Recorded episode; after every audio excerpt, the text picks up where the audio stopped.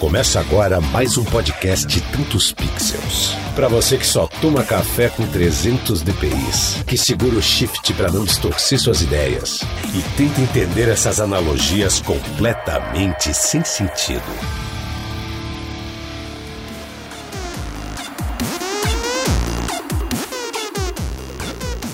Salve galera, Lucas Aldi aqui, mais um episódio de Tantos Pixels, dessa vez basicamente um talk show e começando com essa sonzeira meio crazy aqui, porque o nosso convidado de hoje, cara, vocês vão explodir a cabeça com esse papo, porque na verdade ele já transcendeu a fotografia, né? Ele já tá, tá na, trabalhando com arte, com muita ousadia e criatividade, e eu tô falando aqui do Junior Luz. Fala aí, cara, beleza?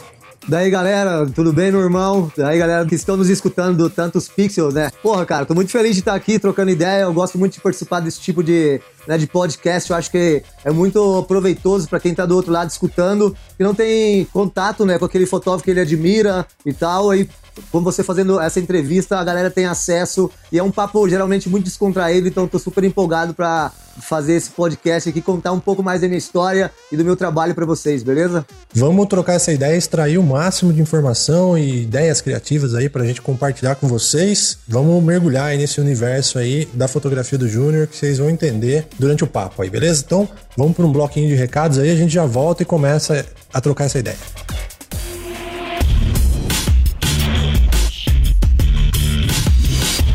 Já começamos com boas notícias, pois o nosso canal do YouTube está online. Inscrevam-se lá, já tem alguns conteúdos bem legais de Photoshop, de edição de imagens, de design. E também estamos rolando algumas lives. Esse mês a gente está falando de design, de tipografia.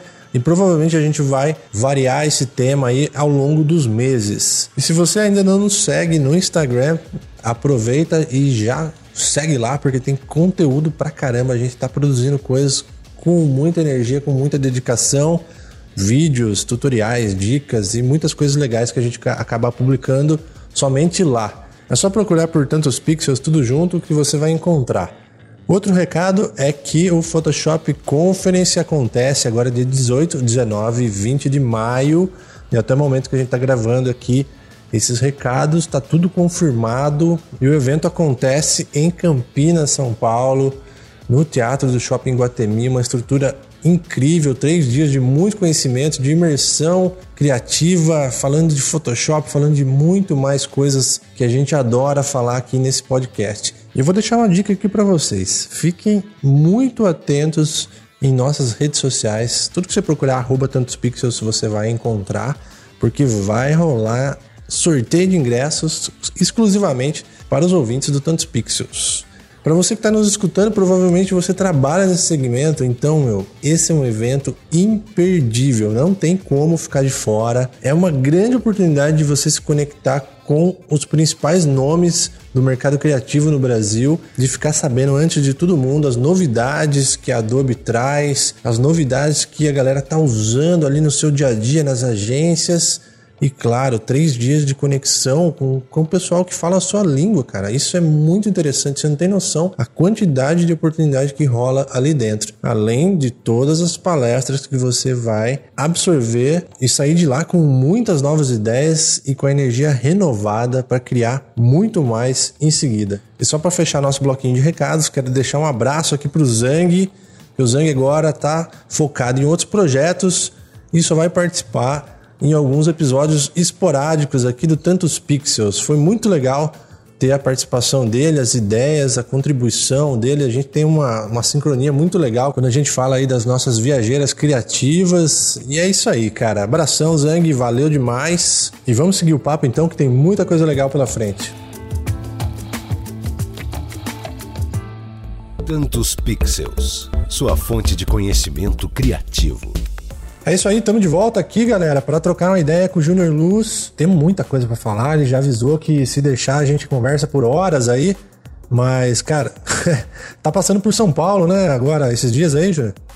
Sim, estou em São Paulo para ministrar um workshop aqui para galera. Eu costumo fazer um curso por ano em São Paulo e eu ia agora para a Europa fazer workshop também e acabou que tive é, que adiar a, adiar a data dos meus cursos, então eu vou ficar aqui mais uma semana em São Paulo eu gosto muito e também não gosto porque eu moro em Florianópolis e Florianópolis é, é muito calmo, é um paraíso, né? É uma ilha Tipo, quando eu venho para São Paulo, eu, eu, aguento ficar no máximo dois, três dias aqui, porque é muito muvuca, muito movimento, cara. Eu queria também, tipo, que São Paulo não tivesse tanta violência para que eu pudesse pegar minha câmera e sair no meio da rua fotografando, porque aqui é muito rico, cara, de arquitetura, muito foda. E, poxa, você não tem segurança para sair, né? Pra fazer aquele. A, a, tranquilidade, sei lá, de você morar num lugar que nem eu moro em Florianópolis, que é um lugar muito seguro. Aqui, aqui em São Paulo, infelizmente, eu não tenho. Então, mas a gente vai fazer workshop num lugar bem seguro. Tô bem feliz, cara, de. Tá chovendo, mas é, não vai chover no dia. Vamos lá, meu irmão. Eu te falei que eu falo pra caramba, né, cara? legal, cara, legal. E aí vai ser, vai rolar um workshop só exclusivo aí em Sampa, Sampa ou você vai fazer mais turmas? Não, vai rolar uma turma só, agora, na sexta-feira. É, geralmente as minhas turmas têm aí 15 pessoas no máximo, né? Eu já tô com essa turma cheia. E vou fazer em um lugar que é uma mansão que eu sempre alugo aqui, que é de um arquiteto muito famoso, conhecido no mundo inteiro. Então é uma casa muito grande e completamente de cimento, sabe? Uh, foge bem do padrão que eu, eu, sempre fotografo em externa e, poxa, tô toda hora ah, fotografando na praia, nas dunas, no meio do mato. E aí vir para São Paulo, eu falo, cara, São Paulo é uma selva de pedras, você tem que fotografar, né, no meio da, da, da, da arquitetura urbana, né? Então eu aluguei essa casa, eu já fiz dois workshops nessa casa e fiz fotos sensacionais. Você tem uma noção que eu aluguei a primeira vez a casa, é, é caríssima a casa para alugar, eu aluguei a primeira vez, a mulher ficou tão impressionada com as minhas fotos, a dona, que ela me disse, Júnior, você pode usar minha casa quando tu quiser, cara. E tipo, eu já vi mais duas vezes depois disso sem pagar nada. Isso que eu falo, cara, se a sua fotografia for fantástica, se ela for poxa, se ela for surreal, se ela impressionar, você ganha tudo com ela, sabe? Ela abre todos os portais que você pode imaginar na sua vida. Pô, que legal, cara, que legal. Mas assim, antes da gente começar a mergulhar nesse universo criativo aí, eu queria que você contasse um pouco da sua história, cara, sei lá o que, que você aprontou antes de entrar na fotografia, como que você começou com todo esse lance da sua carreira aí, conta aí pra gente. Vou contar, vou tentar contar, né, logicamente de uma maneira bem resumida. Ah, eu sou do interior de Goiás e beleza, nasci lá no, no estado de Goiás e minha família começou a se mudar pra, pra Inglaterra há, há um tempo atrás. Aí foi, é, eu já tinha, sei lá, eu já, já tinha mudado de Goiás, estava morando em São Paulo Aí meus pais já tinham mudado para lá, minha irmã e meus irmãos todos mudaram. Aí eu fiz, falei, eu tenho que ir também, tô ficando para trás, quero conhecer. Eu tinha muito um sonho de aprender a falar inglês, cara, era objetivo da minha vida, meta de vida. Até para quem estiver nos escutando, pessoal, tem que ter inglês hoje. Se você não tiver o inglês, milhões de portas que podem abrir para você vão fechar porque você vai precisar de uma pessoa para traduzir, sabe? Então isso foi muito importante. Eu fui, eu corri atrás desse sonho de aprender a falar outra língua e aí, como eu entrei como turista na Inglaterra, eu fiquei morando cinco anos lá, eu comprei uma câmerazinha tipo. Essas câmerazinhas estavam começando a lançar o digital de 3 megapixels. Eu comprei uma câmerazinha e entrei como turista. Fui com a minha namorada, né? Com a Michelle e comecei a fotografar a Michelle lá. Comecei a fazer fotos dela, mas assim, despretensioso. Nunca imaginei que ah, eu ia pegar o vírus, da, o que eu chamo de vírus da fotografia, né? Tipo, a gente tá falando do corona aí esses, esses dias. Cara, pra mim a fotografia é o vírus mais mortal, mais poderoso que tem na, na, na, face da Terra, cara. E aí, tipo, eu comecei a fotografar a Michelle, fui fotografando ela, tipo, aí comecei a conhecer outras meninas lá, lá na Inglaterra, comecei a fotografar essas meninas, ah, vamos ali tomar um sorvete, né? E, poxa, eu digo que foi muito legal essa, uh, porque eu não sabia de nada, e aí eu, um dia eu resolvi falar assim, ó, cara, eu vou comprar uma câmera para mim, é melhor, porque, poxa, é, eu tinha essa, era uma câmera dessas compactas de 3 megapixels, ridículo assim. Aí eu falei, vou comprar uma câmera pra mim melhor, fui lá na loja comprar, eu lembro que eu, eu trabalhava lá, no, e trabalhava no, na verdade, é uma loja de vender roupas, mas isso não importa, vamos lá. Eu comprei a minha primeira câmera, e eu não tinha dinheiro para comprar lente. Eu comprei primeiro, na, na, primeira semana eu comprei a minha primeira câmera, na segunda semana eu comprei a lente. E foi muito engraçado, cara, porque eu morava dentro de um quarto só, era um quarto muito pequeno, eu morava com a Michelle. E eu comprei uma lente, cara. Quando eu fui com dinheiro lá, eu comprei uma 70, uma 70 300 da Nikon. E eu Sei. comprei essa lente, cara. E, tipo, eu cheguei no meu quarto, coloquei a lente, na, ali, encaixei ela na câmera ali e pedi pra Michelle ficar na parede do quarto. Falei, fica aí, meu amor, eu vou tirar uma foto sua. E aí, na hora que eu apontei a, a, a, né, a câmera pra ela, tipo, só pegava metade do corpo dela pra cima, cara, sabe? Porque ela é 70, né? Eu nem sabia, cara, o que, que é milímetros, o que, que é abertura, o que, que é ISO. Uh, tipo, aí eu falei, pô, mano, essa, essa parada deve estar tá quebrada. Aí eu rodava a parada assim, pegava só o olho, né? Que ia pra 300. Eu, eu puxava o zoom assim. Eu falei, poxa, brother, eu pensei, no começo eu comecei a estudar, eu, eu, eu vi a galera falando do, do, tópicos assim, ó. Poxa, a galera tá se incomodando muito com o ruído da câmera. Essa câmera tem muito ruído. Ah, eu ia ler outro tópico, ah, essa câmera tem muito ruído. Eu pensando, cara, a galera tá se incomodando com o barulho da máquina, mano. Tipo, eu nem vou ficar com a câmera muito tempo, tá ligado? Achava que o ruído era um barulho. Só pra você ter uma noção, eu caí muito de gaiato na fotografia, mas eu gostei muito dos elogios que eu ia recebendo com o meu trabalho. Porque, tipo, né, eu nem chamava de trabalho, né? É uma fotografia que eu havia feito ali. Mas eu, eu fui recebendo muito elogios e fui gostando dessa, dessa aprovação né, social. E tô até hoje, cara. Eu digo que eu tô nessa até hoje de me superar, né? Porque se, se automaticamente eu me superar, eu vou superar quem, quem acompanha meu trabalho também. E eu tô nessa de ganhar, me superar e ganhar elogios até hoje. E completamente viciado e fascinado pelo mundo da fotografia. Só que tem um detalhe. Depois de cinco anos morando lá, eu voltei pro Brasil, cara, e aí eu fui no meu primeiro congresso aqui no Brasil. Essa é a história da minha vida, eu conto em toda palestra que eu faço. Já ministrei mais de 40 palestras pelo Brasil. Eu, em todos os congressos eu disse essa história. Eu voltei pro Brasil e aí eu comprei. Eu, não, eu, na verdade, eu não comprei. Eu fui como assistente de um palestrante do Ed Brasil. É, 2011, cara. Acabei de chegar no Brasil, dois meses. Fui, eu fui fotografar a palestra de um dos palestrantes do Ed Brasil, que eu havia conhecido. Meu primeiro congresso, acabei de comprar 70 mil reais de equipamento. No primeiro dia de congresso, os caras roubaram a minha mala com todos os meus equipamentos, mano. Todos. Caramba. Tipo, roubaram eu, roubaram eu e roubaram mais cinco fotógrafos. Era uma quadrilha especializada que tava lá dentro do congresso e, e furtaram cinco fotógrafos. Eu perdi tudo naquele dia. Mano, mas daqui. E chorei, mas chorei como uma criança. Liguei pra minha Michelle e falei, Michelle, tu não acredita, me roubaram aqui em São Paulo. Eu tô sem nada. Só que, brother, nesse dia eu tinha, eu tinha visto pela primeira vez é, grandes nomes da fotografia mundial palestrar em cima de um palco. Cara, e quando eu vi aquilo lá, eu falei, eu quero isso pra minha vida. Eu quero ser palestrante. Eu quero sair viajando pelo mundo, mostrando meu trabalho pra galera, inspirando, né? É, quem me segue, quem curte meu trabalho, ganhando dinheiro para isso ainda. Isso, meu, então, esse dia, esse roubo, esse dia foi decisivo na minha vida, porque nesse dia a água bateu na minha bunda, cara, e eu falei, eu vou dar a volta por cima. Eles só roubaram meus equipamentos, a minha força de vontade, a minha determinação, a minha garra, ninguém consegue tirar. Eu fui, tipo, prometi para mim mesmo, cara, que eu ia palestrar em todos os congressos do Brasil, velho. É, tipo, e quatro anos depois eu havia conseguido já tudo isso, sabe? Então eu acho que, legal, que o ser humano, ele, o ser humano, ele só toma atitudes drásticas quando realmente ele tem alguma necessidade. Sabe? Você não morre de fome, cara. Você, você parou, acabou a comida na sua casa, tu vai sair, a tua barriga tá doendo, tu vai sair, tu vai fazer alguma coisa. Sabe, tem gente, hoje a galera tá muito nessa de querer a receita pronta do bolo. Né, né, nem a receita, na verdade, a galera já quer o bolo pronto, sabe? Tipo, quer, é. e quer que entrega rápido na casa dele, sabe? Tipo, então, eu digo que a fotografia não tem atalhos, cara. O, que, o atalho da fotografia é você dedicar mais horas do seu tempo para estudar. Não tem, tipo, na verdade, eu, dois atalhos que tem que eu sempre digo pros meus alunos, cara. Fazer, participar de congressos e fazer workshop com quem você é, né, tem como referência, fotógrafo você tem como referência. Porque na, no meu workshop eu penso assim, cara, eu fico estudando, eu estou há 10 anos estudando, inclusive esse ano é muito especial para mim que eu tenho 10 anos. Eu estou 10 anos estudando, e aí eu, quando meus alunos chegam na minha frente, uma coisa que eu demorei, sei lá, um ano, sei, sei lá, pra, vou dar um exemplo, o Flare, por exemplo. O Flare, eu levei seis meses para entender a logística do flare, tipo, de como captar um flare a hora que eu, a hora que eu quisesse mesmo. Sim, pô, sim. É, tinha horas que eu, eu ia fotografar, saiu um flare bonito, falei, cara, quem tá escutando do outro lado vai se identificar, né? Saiu um flare, ah, caramba, tirei um, fiz um flare legal, mas, pô, até entender. Então, por exemplo, eu demorei seis meses para entender a logística do flare e dominar ele, para fazer qualquer tipo de ambiente. E, poxa, hoje eu passo isso pros meus alunos em dois minutos, cara.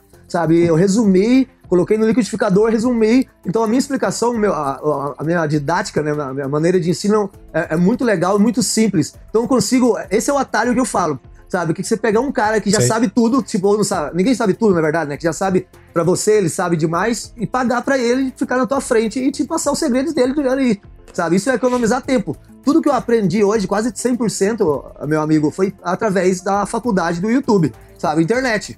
Mas assim, eu demoro. Mas eu demoro, pô, eu fico 24 horas praticamente estudando, sabe? Eu, eu, digo isso porque eu fico 24 horas estudando porque fotografar é com o olhar, e o meu olhar tá sempre fotografando, então eu tô sempre estudando. Sabe? A galera acha que treinar fotografia, aprender fotografia, é só a hora que tá com a câmera na mão.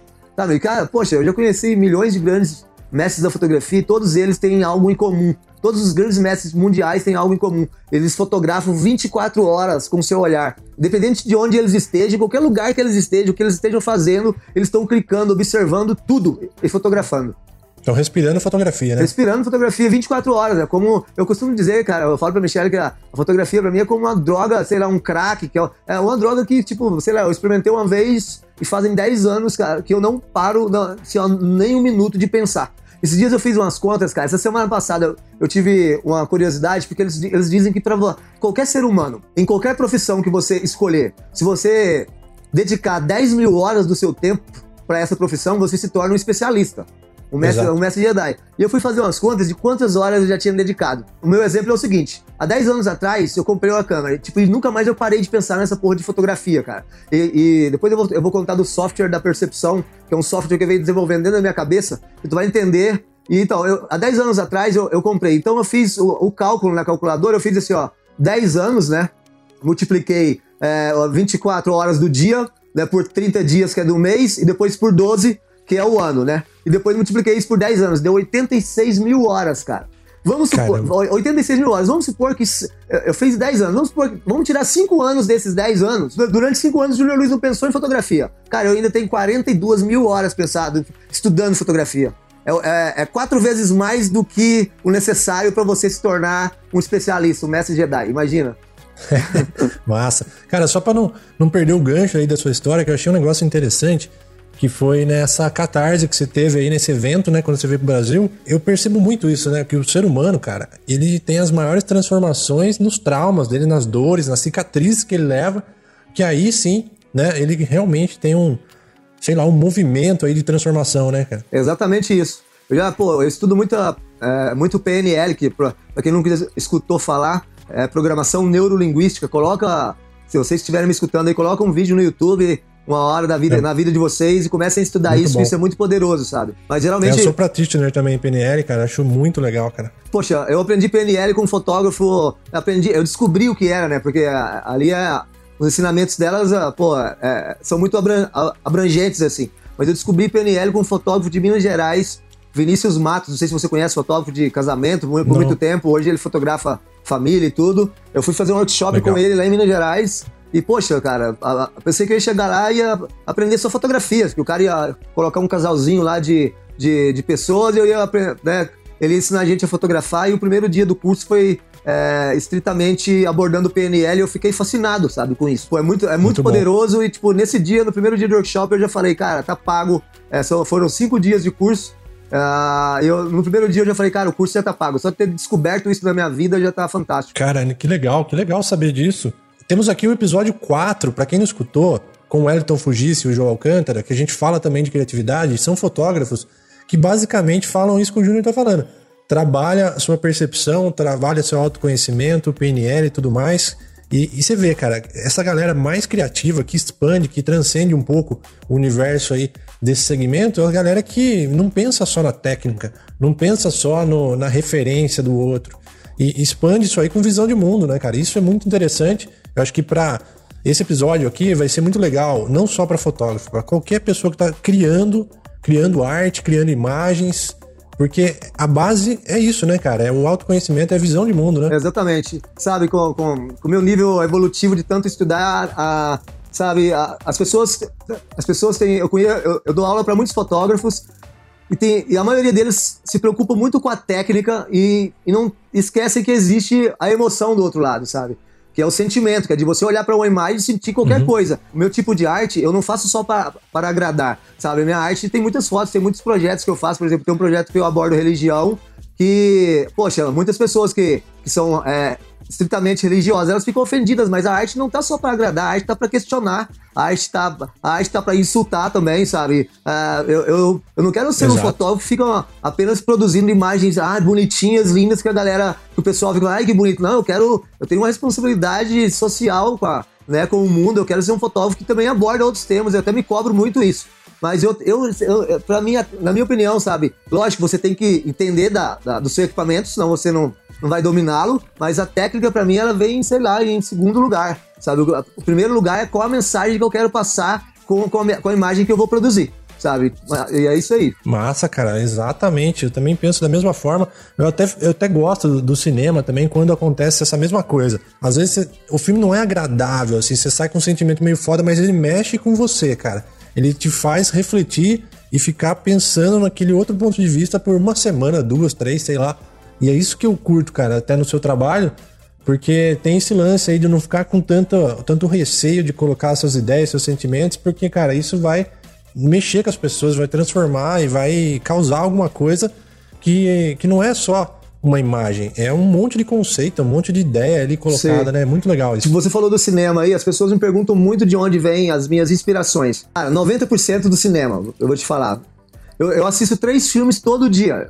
8, horas, 8 horas da noite eu começo a assistir filme até 3 horas da manhã. Eu tenho um exercício que eu, que eu criei na, na, na, na, minha mente que é, eu, sei lá, eu listei 10, 15 perguntas e qualquer cena que eu veja do cinema, meu cérebro me é, faz essas perguntas para mim. Olha, olha a luz, olha, olha as sombras, olha as linhas, texturas, sabe? Todos os elementos que eu posso que eu posso encaixar na minha fotografia, que são, sei lá, vou citar alguns que são que, que, que estão presentes em todas as fotografias, que é luz, textura, é, linhas, sombras, reflexos. Então, o meu, uh, eu, eu, determinei isso, eu chamo de software da percepção. Eu, deter, eu, eu determinei para o meu cérebro, isso eu aprendi a fazer isso depois que eu comecei a estudar PNL, eu determinei pro meu cérebro, dei como prioridade pro meu cérebro, para que qualquer coisa que eu veja na minha vida, que eu estiver de olho aberto, sabe, durante o dia, durante a noite, ele vai sempre me mostrar, ele vai sempre perceber e me mostrar todos os elementos que eu posso é, encaixar na minha fotografia, na qualquer imagem que eu vier a criar. Então, no cinema é muito legal, porque o cinema ele me tira o medo de criar qualquer coisa. Cara, eu sou muito viciado. Eu, na verdade, eu não sou do planeta Terra, não posso falar isso para muita gente escutar. Então, eu sou muito viciado em ficção científica. Eu já assisti todos os filmes de ficções científicas aí da, da internet, sabe? E, poxa, é, não só ficção científica, mas qualquer outra, é, vários outros lados também. Então, pô, cara, olha o que eu assisto, olha o que eu consumo com, é, é, como artista, sabe? É, sei lá, vocês estão outras dimensões, outros, é, sabe, outros tipos de artes que, que isso induz com que eu faça esse tipo de trabalho. Então, o cinema, ele me, tipo, ele não me limita, ele, ele, me, ele me diz, Júnior, vai lá, cara, cria o que você quiser. Olha aqui, cara, o que a gente tá criando, olha, a gente tá fazendo, tá explodindo tudo, tá fazendo o que você. Ó, tipo, né, eu fico viajando nos filmes que eu assisto, eu falo, cara, olha o que os caras de Hollywood, da Netflix, da, da Amazon fazem, por que, que eu não posso pegar fazer uma mísera foto soltando uma fumaça, explodindo alguma coisa, sabe? Eu, eu, eu acho meu trabalho muito simples ainda, perto do que os caras criam lá em Hollywood ou criam em qualquer outro lugar do mundo, sabe? Então a, o cinema ele me inspira a, a, criar algo diferente, a criar. Eu tenho como característica criar fotografias que ainda não foram criadas, sabe? Porque eu fico viajando, idealizando minhas, a, né, com as minhas ideias há dias antes e aí eu tenho a minha companheira, que é a Michelle, que, que constrói toda a minha fotografia. Então eu tenho as ideias malucas, a Michelle, ela é o MacGyver, o apelido dela é MacGyver, ela vem e constrói todo o background da minha fotografia. Então nós somos a dupla perfeita, assim, na minha opinião.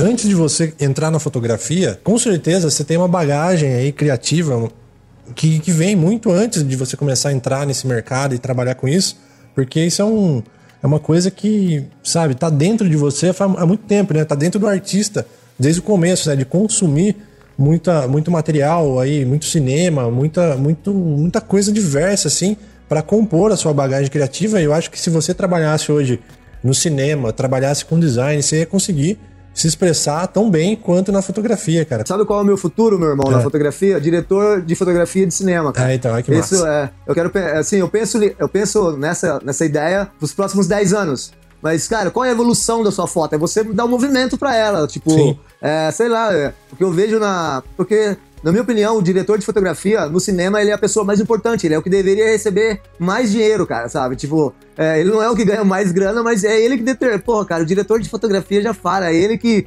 que vai determinar todas as imagens que vão ser mostradas no filme, cara, sabe? E tipo, e, e todo diretor de fotografia ele tem que ser um gênio de um fotógrafo, né, cara? É. Eu, digo, eu digo os que têm qualidade. Então, eu quero muito entrar nessa área, produzir videoclipes. Eu já tive é, alguns convites, já produzi algumas coisas. Acho muito interessante, acho muito desafiador, mas eu acho que para os próximos 10, 15 anos aí, é, eu quero. É, não, não, não vou abandonar a fotografia, mas quero sabe? Também seguir para esse lado de produzir é, áudio, audiovisual. Você já tinha essa bagagem criativa antes de entrar na fotografia? Como que era a sua vida? Meu irmão, o meu apelido antes, o meu apelido quando era quando fui criança, na verdade, é Juninho Capeta, cara. Eu fui um cara, eu sou sempre, eu sou muito elétrico, eu tenho eu tenho, sabe, tem uma, é um negócio que chama TDA, Que, sei lá, não consigo ficar quieto um segundo, mano. Não consigo parar de conversar. então, sabe, fiz, sempre foi um moleque muito, muito arteiro, né? Fiz muita bagunça, é, tive muita liberdade quando, quando criança, sabe? E sempre tive uma, uma adolescência, quando era criança também, assim, muito livre. Então, eu brincava com tudo, conversava com todo mundo, fazia bagunça. Sempre fui, sabe, aquela criança, como minha mãe falava, muito sapeca. É, dei muito trabalho para minha mãe. Então, eu acho que até hoje estou desse jeito, né? Com um pouquinho mais de responsabilidade só. Mas é, eu acho que todo mundo tem esse. Todo mundo que se considera artista, né? Que se determina como artista, ele tem esse lado que ele quer se expressar. Mas sabe o que eu vejo é, na sociedade hoje, nas pessoas que vêm aprender comigo, eles têm muito medo da aceitação social, da aceitação familiar sabe? E aí deixam de, deixam de criar, deixam de realizar seus sonhos porque, ah, eu não vou fazer isso porque vai, vai que eu coloco na internet e a galera acha ruim. Sei lá, vai que alguém comenta um negócio. Cara, foda-se, meu irmão. Tipo, você é um artista. Quando eu fui começar a fotografar 10 anos atrás, eu, eu já me perguntei assim, ó, que tipo de artista você quer ser, Júnior? Qual tipo de condição de ambiente de trabalho você quer trabalhar? Eu me pergunto isso até hoje, sabe? Eu me pergunto, cara, do jeito que você tá com o teu trabalho hoje, tá legal? Você quer ficar mais um ano desse jeito, mais dois anos, mais cinco anos? Eu, hoje, uh, eu, na minha cabeça eu penso assim, ó, o artista mais feliz do mundo é o que tem total liberdade criativa. Cara, uhum. eu, eu sempre tive liberdade, né? Como eu acabei de dizer na minha infância e tudo. Então, é, na minha opinião, eu não, por exemplo, eu não parti pro lado da fotografia publicitária, porque na publicidade, pô, os caras dão, dão grana e tudo, mas tu é o fotógrafo que vai lá apertar o botão na hora que a cena tá toda montada, né? Tipo, sei lá, então, poxa, eu quero. O maior prazer da minha fotografia, brother, é, é, poder idealizar, é poder imaginá-la e criar ela junto com a, com a minha equipe e depois mostrar isso pro mundo. Poxa, eu, eu idealizei, eu criei, sabe? Poxa, então eu já não gosto de que as pessoas criem por mim, sabe? Então eu fotografei de tudo e pensei, cara, é, escolhi fotografar mulher porque eu tenho um relacionamento perfeito. Eu tô, estou com a Michelle há quase 18 anos, então eu escolhi fotografar mulher. É, para mim não tem coisa mais bela no, no planeta Terra do que o ser feminino. E determinei que eu ia fotografar mulheres e da maneira com que eu quero. Então eu comecei desde o começo, eu, eu sempre tive o meu comercial e, e, o meu autoral. Mas o meu autoral, ele sempre foi mais visto. E na verdade, o meu autoral, é, é eu digo que é o, o meu comercial, é, ele tem 90% do meu autoral. Se você que é fotógrafo que está me escutando agora, e quer criar, quer fazer algo diferente, eu sei que o que tá na modinha, o que todo mundo tá fazendo, o Ctrl C e o Ctrl V, cara, tu vai copiar, tu vai fazer isso igual, tu vai vender, tu vai ganhar dinheiro é, mais rápido, sabe? Beleza. Mas ganhar dinheiro mais rápido vai te fazer feliz, vai te fazer um artista inteiro. Eu sempre pensei, cara, que tipo, numa, a grana é consequência da, da sua. Da, da, da, sua determinação e da sua felicidade, sabe? Então, galera, escolham o que vocês fotografem de tudo, escolham o que vocês mais gostam é, gostam de fotografar, gostam de fotografar e dediquem muito a isso, sabe? Esqueça, dediquem muito a isso. E outra, façam com liberdade criativa. Hoje, a galera que me procura para né, meus clientes são pessoas que querem, tipo, uma fotografia completamente fora do comum. É lógico, o comum também vende, ele é muito vendável. Ele vende muito mais rápido do que é, o incomum.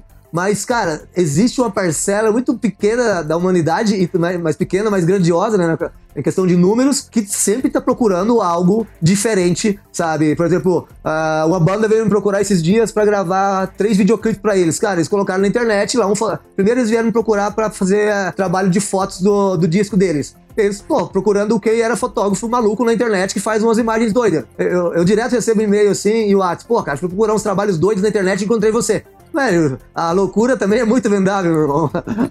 Não a loucura, na, não a loucura, na verdade. Eu digo assim, ó, o diferente. É, desculpa, é falar o que a sociedade acha que é loucura, eu acho. Eu sou taxado, tem horas de louco, mas loucura para mim é você viver preso dentro da sua cabeça, dentro da sua casa, dentro da sua cidade, morrendo de vontade de fazer as coisas e, sabe, não consegue levantar para fazer. Isso é ser louco, sabe? Isso é uma loucura. Eu, cara, eu sou o ser humano mais normal que do mundo, sabe, que me dá vontade de fazer uma coisa, eu tenho coragem, determinação, levanto, vou lá e faço. Cara, isso é interessante que você falou, porque é o seguinte, né? Tem duas coisas aí que eu queria comentar. Primeiro, é um, é um lance que, que já apareceu várias vezes entre o pessoal que a gente está entrevistando aqui, que é o projeto autoral. Acho que a galera tem que realmente abrir a cabeça para isso e deixar de frescura, porque às vezes você tá no trampo, o começo não é difícil, você tem que fazer sua grana, mas, cara, o que, você faz de noite? Sei lá, faz o seu projeto lá, tira umas horas aí, rala um pouquinho, sangra um pouquinho no começo e coloca o seu projeto autoral aí para rodar, para poder mostrar o que você tem a oferecer de, de fato, né?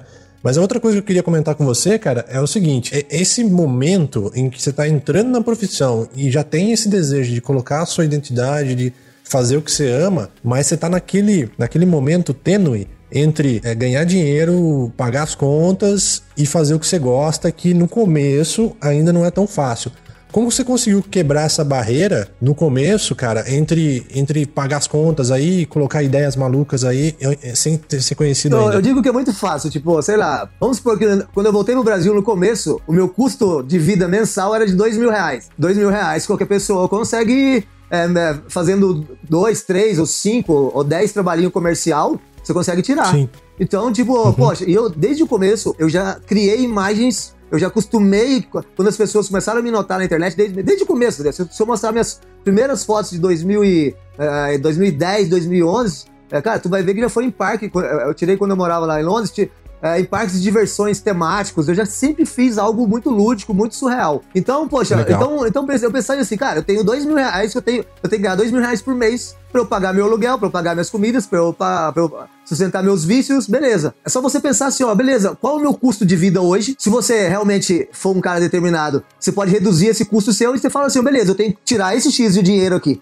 pra, pra me manter vivo. E, e cara, e, lógico, se eu tirar mais do que isso aqui, ótimo, porque eu vou investir em equipamento e conhecimento que é muito mais importante uhum. que equipamento. E o resto do meu tempo, cara, eu vou criar algo autoral e vou, vou inundar a internet. Eu, cara, os meus primeiros cinco anos eu fotografava três, quatro vezes por semana.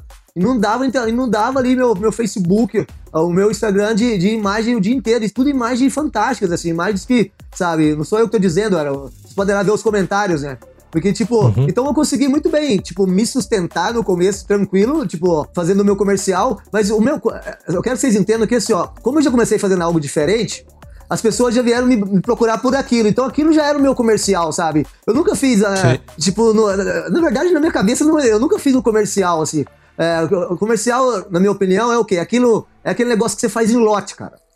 Arte comercial uhum. é, é, muito diferente. Arte você não, não, não, faz em lote, cara. Não tem nenhum pintor que vai pintar 30 quadros por dia, velho.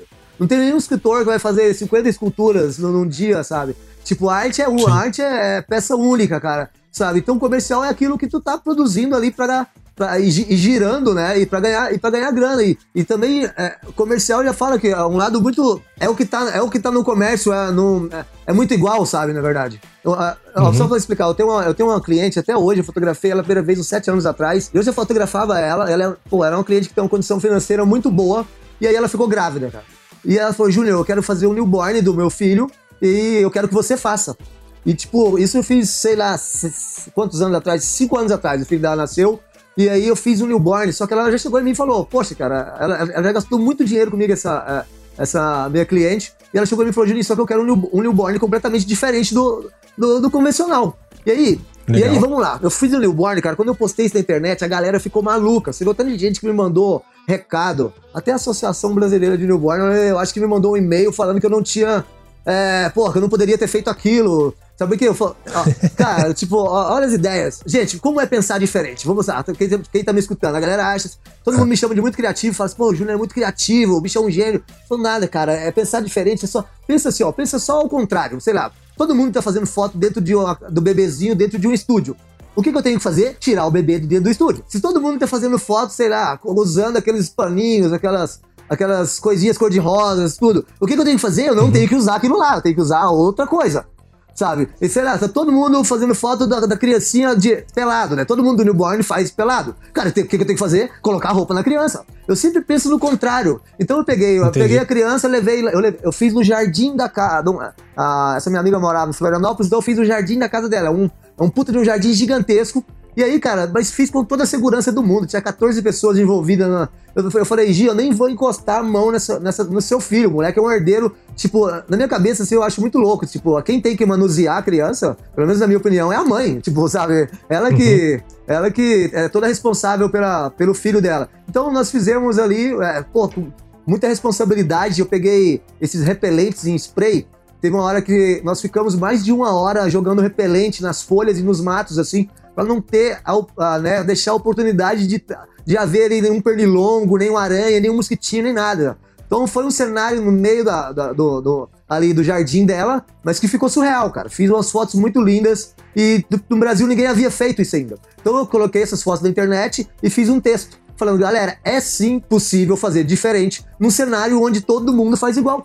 Pô, na minha opinião, a criança já tem cara de joelho, é tudo igual, você não consegue diferenciar. Uhum. Aí tu vai lá e faz o mesmo cenário, o mesmo tipo de cor, é aquele Ctrl-C, aquele Ctrl-V. Cara, como que você vai se destacar? Você só vai ser mais uma gota d'água no meio de um oceano de pessoas. Aí vem o Júnior Luiz, vai lá e, pô, joga um, um, um, ensaio maravilhoso, tipo, no meio das folhas da, do mato, com uma luz fantástica. Mano, eu recebi 50 na primeira semana eu recebi 50 e-mails de mulheres grávidas querendo fazer esse tipo de fotografia. Aí eu pensei, aí eu legal. pensei assim, cara, porra, eu não. Eu, na verdade, assim, eu não gosto de. Nossa, eu tenho pavor de. Da, da, quando a criança tá pequena, da, sei lá, dele fazer xixi, né, eu, eu tenho, o, o, cheiro do cocô, eu não gosto, não, não é pra mim fotografia de newborn, sabe?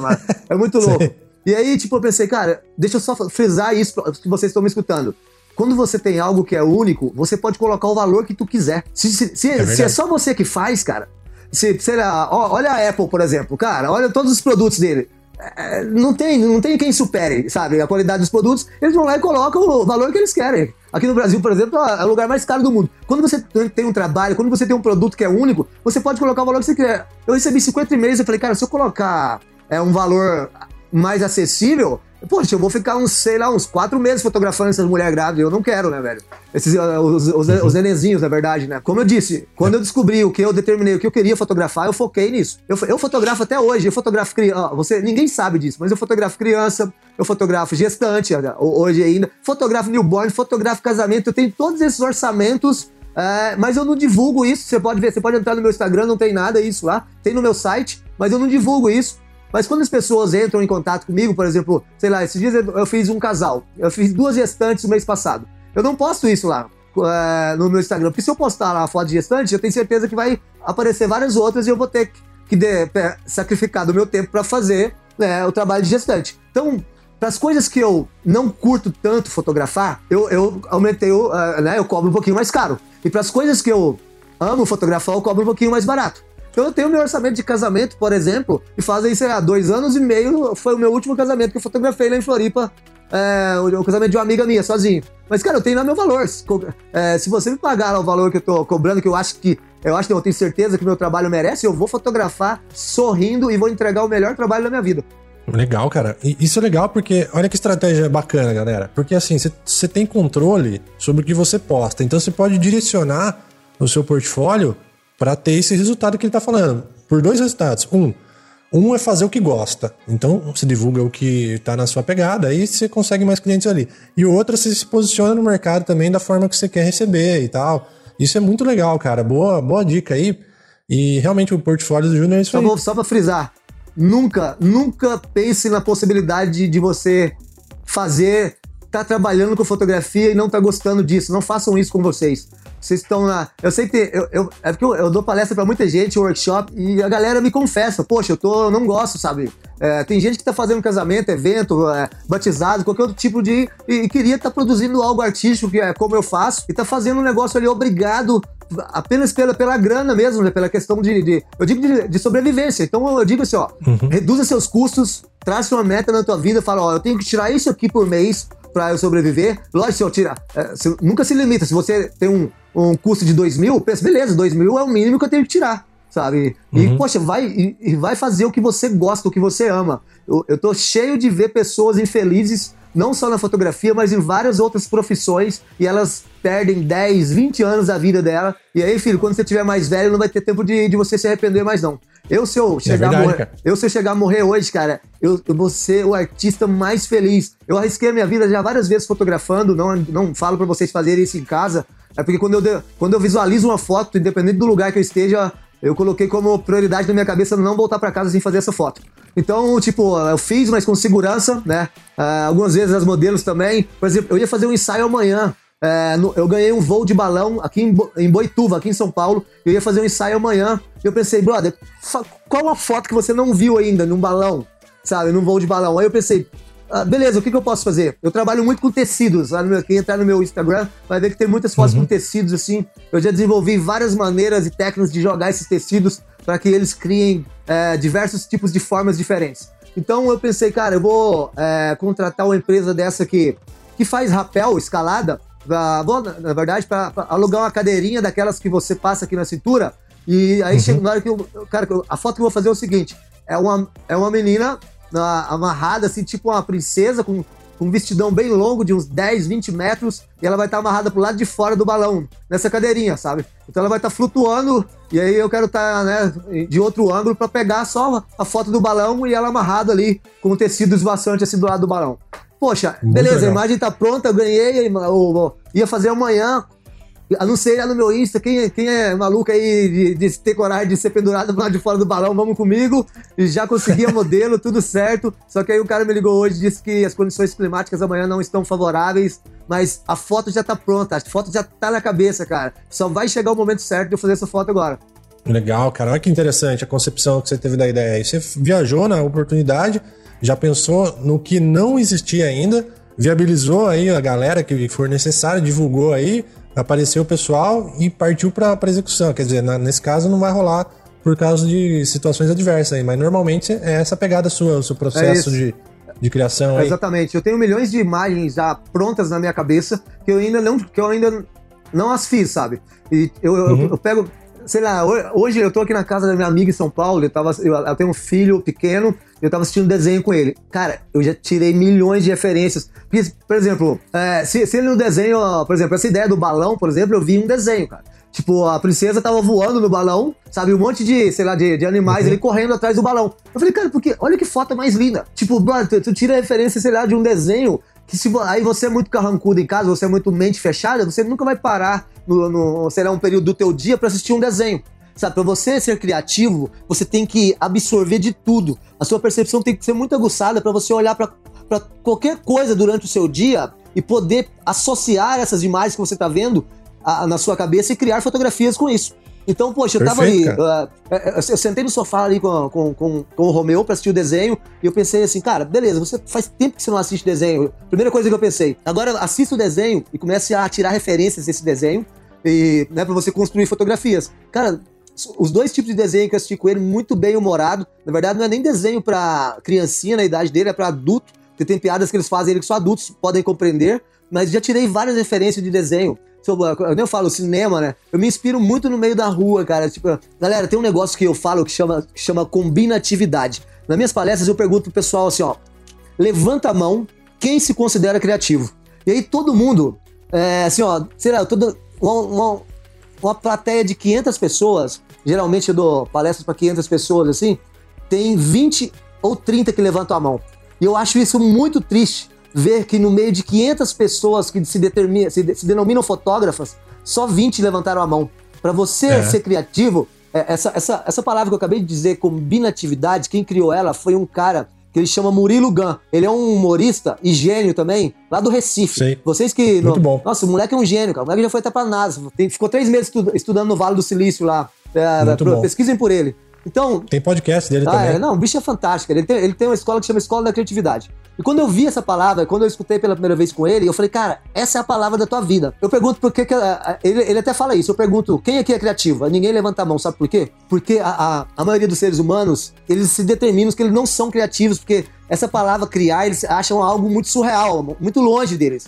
Sabe? Como o Murilo disse, Sim. combinatividade, sabe? É, eu fa... Meu trabalho ele é basicamente baseado na, na combinatividade, que é pegar várias coisas que já existem, combinar isso, mesclar e fazer algo novo. Então, quem. É o conceito central da é ideia. É o conceito né, central cara? da ideia, cara. É, é isso é. mesmo. Então, eu faço. Então, essa é a palavra que rege a minha vida hoje.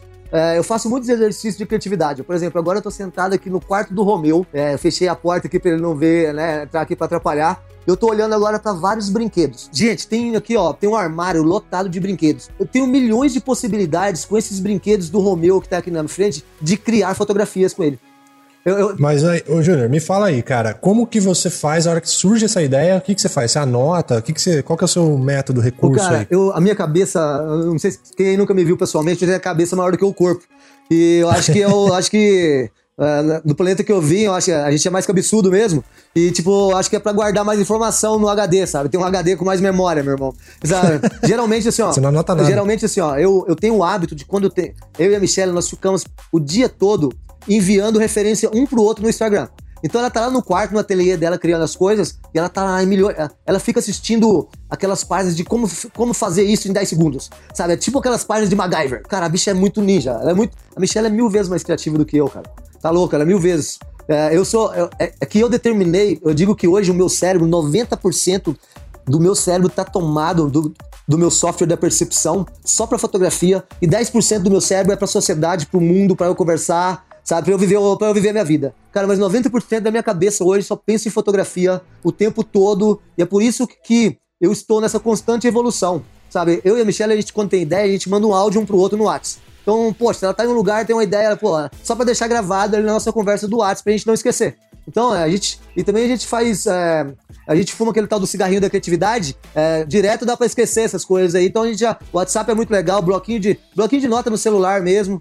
Mas geralmente, quando a ideia é muito legal, eu tenho, ela fica gravada na minha cabeça, e, não, e, e, e não sai. Mas só, eu queria falar só isso. Se você não, se você não condicionar ao teu cérebro a fazer exercícios criativos durante o dia, você não vai ser uma pessoa criativa. Eu digo assim, ó, eu, eu faço vários tipos de exercícios comigo, com o meu cérebro o tempo todo. Tipo agora, eu tô vendo os brinquedos, eu tô vendo aqui um brinquedo que é um carrinho, tô vendo uma nave, tô vendo uma sacola ali. Aí eu coloco meu cérebro para pensar, cara, o que, que você poderia criar de fotografia utilizando esses brinquedos mais uma modelo, mais um, eu digo uma modelo não, mais um, mais um ser humano. Tipo, e fico uhum. viajando nas ideias. Sabe, eu tenho uma Massa. ideia, tenho duas ideias, três, dez, e vou indo até o meu cérebro esgotar de ideias. E aí disso aí eu falo pra Michelle, a Michelle fala pra mim, a gente, cara, dessas 10 que eu tive, eu já meço com, a, com as 10 que ela teve também, vai sair algo muito legal daí. Sabe? Só de, olhar, só de olhar é. alguns elementos. Mas eu condicionei o meu cérebro a, a, ficar criando esses tipos de exercícios durante o dia todo. Então, hoje, qualquer lugar que eu esteja na rua, por exemplo, na minha mesa sempre fica o meu maço de cigarro, uma garrafinha d'água e meu celular. Então eu já fiz milhões de fotos utilizando o meu maço de cigarro, o celular e a minha garrafinha d'água. Porque eu olho para isso uhum. o dia todo, sabe?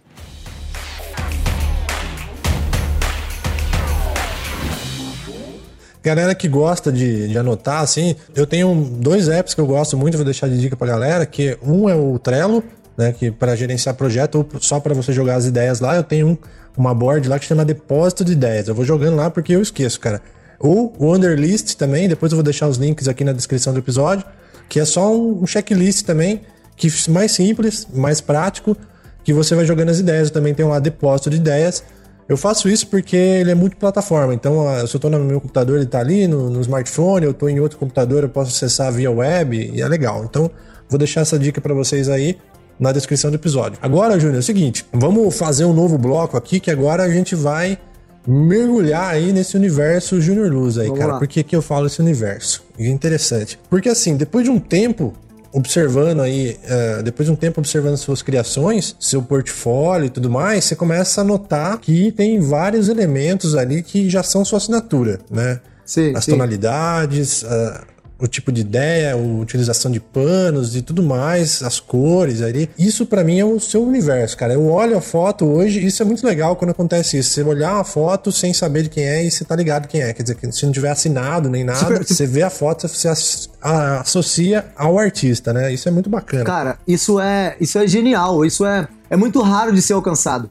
Se perguntem assim, uhum. assim, ó, quantos artistas eu tenho aqui na minha cabeça que se eu olhar o trabalho dele, eu sei na hora que é o trabalho dele são pouquíssimos, uhum. sabe? Tipo, eu, por exemplo, na área de casamento, na minha opinião, eu fiz, sei lá, fotografei uns 15 casamentos. Casamento de opinião, eu fujo de tudo que tem padrão, que tem regra. Poxa, sabe? Uhum. O, o, casamento ele tem todo o cronograma, ele tem todas as regras dele, sabe? E logicamente tem algumas pessoas que conseguem ainda driblar todas essas barreiras e criar um trabalho com identidade, com personalidade. Então são, são poucos fotógrafos de casamento que quando eu olho pro trabalho deles, eu falo, cara, beleza, isso eu já sei de quem é, sabe? Mas, tipo, uhum. na minha cabeça, 90% é, é, é, é igual cerveja, filhote. Você pode colocar é. várias cervejas do lado ali e pergunta é. para qualquer um que não vai, você não vai saber de quem eu trabalho. E aí, agora se pergunta assim, eu quero ser um fotógrafo, que, eu quero ser um artista que tem um, um trabalho que ninguém consegue identificar, ou eu quero ser um artista que tem um trabalho que as pessoas vão bater o olho e vão identificar? Se pergunta isso para quem tá começando hum, ou quem já tá no mercado já sabe? Não, o que, eu queria é desconstruir o seu, o seu processo e o seu trabalho pra gente entender ele e inspirar a galera para ter ideia também, saber por onde ir, de repente pegar uns insights aí nesse papo. É o seguinte, vamos lá. Você tem a sua ideia que você está aí viajando, vivendo a sua vida e ligado 24 horas com fotografia, ou seja, a percepção tá super aguçada, e aí você surge as ideias e tudo mais, e você vai, vamos fazer essa foto aí agora. Vamos desconstruir essa ideia do, do, da sua visão até a imagem final. É, por exemplo, vamos pegar aqui. Tem uma imagem muito curiosa que tem uma galera na praia aí, um monte de mulher nua, ah, você não lembra se tem homens também, e tem uma porta. Sim, ali. sim. Eu, na verdade, eu sou fotógrafo hoje. Eu fotografo, né? Como eu, eu, escolhi fotografar só o público feminino. Mas beleza, vamos falar dessa ideia. Essa ideia, esse, esse é um projeto que eu tenho que chama No Pelo, e eu já fiz duas edições dele. Quero fazer a terceira esse ano, e a, e a ideia, a evolução do projeto é uma ideia fantástica que eu, que, que eu já estou desenvolvendo. Eu já desenvolvi, é só agora juntar as meninas para fazer, que é o mais difícil. Mas, poxa, é, é uma ideia de foi uma ideia de, de, um projeto que eu, que eu iniciei de fotografar, sei lá, um grupo de mulheres nuas, sabe? De, de passar por essa experiência e outra, de, de, fazer isso de uma maneira bem artística, né? Então, o primeiro, o primeiro projeto é, eu fiz elas nuas e o segundo, já a versão do projeto, eu fiz com todas elas pintadas de várias cores diferentes, sabe? Então aí. Mas vamos lá. Me fala aí como que foi o processo depois da ideia aí. Como que isso começou? Você pegou você e a Michelle sentaram e ficaram. Como que a Sim, gente, a gente vai? Sentou, Vamos pensar, depois que eu decidi é? e consegui é, organizar com as meninas, na, nas semanas anteriores, eu fiquei conversando com a Michelle e escolhendo e determinando com ela quais as poses que a gente ia colocar as meninas, sabe? Que tipo uhum. de. E, na verdade, assim, nós, então nós pegamos muitas referências, nós tivemos muitas ideias de poses, de como colocar elas em grupos, tive várias ideias, e também é, eu tinha que pensar que na, eu já tinha locação. É, já tinha escolhido a locação, mas lá na hora eu tive várias outras ideias também. Então nós já fomos com várias ideias assim na nossa cabeça. Ó, chegar lá a gente vai colocar uma atrás da outra, de braço aberto. Chegar uma cena a gente vai fazer com que as, as 15 vão interagir uma com a outra, tipo, um, um agachando a outra levantando, sabe? Tipo, então nós, nós pegamos muitas ideias de filmes de, com, com aliens, assim. Eu lembro que no segundo projeto, nós passamos um papel plástico na cabeça das meninas, pra, porque eu, tire, eu queria tirar o cabelo de todas elas, pra, pra, porque o cabelo identifica muito o ser humano. Então, eu levei vários tipos de cores de tintas e pedi para que cada uma escolhesse a sua cor preferida. E aí elas mesmas se pintaram, enfiavam a mão na tinta e passavam, pintaram o corpo.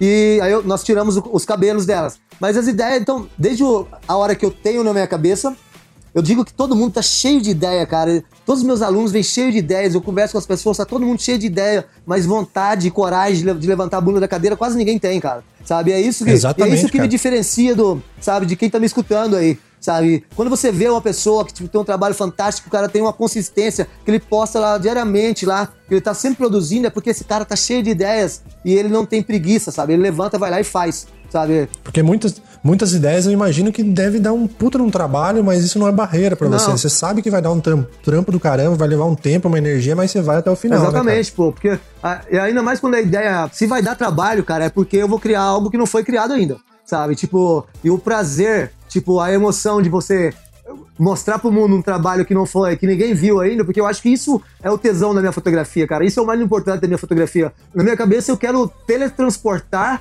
o meu espectador pros diversos diferentes mundos que eu vivo aqui dentro da minha cabeça, meu irmão. É aquilo que é, eu vejo, é aquilo que eu vejo, é aquilo que eu imagino, aquilo que eu construo dentro dessa mente aqui, eu vou lá e, pô, arrebento, jogo, crio a imagem, sabe? Você já desistiu de algum projeto, assim, no meio do caminho, que falou, não vai rolar Não, esse. eu nunca desisti. Tem coisas que eu tenho, sei lá, tá na minha cabeça quatro anos para fazer, não rolou ainda, mas vai rolar. Antes de eu morrer, ah, antes de morrer ainda vai rolar.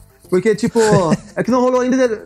Porque tem ideias que eu tenho que são que dependem, sei lá, de muito mais pessoas. Até foi irônico isso. Depende de muita gente, sabe? Então você não depende só da minha força de vontade para pegar minha mochila, colocar nas costas e fazer a coisa acontecer. Então, para isso, a PNL também me ajuda muito, galera. Que eu disse anteriormente aí, que a PNL ela te dá os poderes de, de argumentação e de convencimento necessário para você é, agregar um monte de gente do seu lado e fazer a coisa acontecer, né, meu irmão?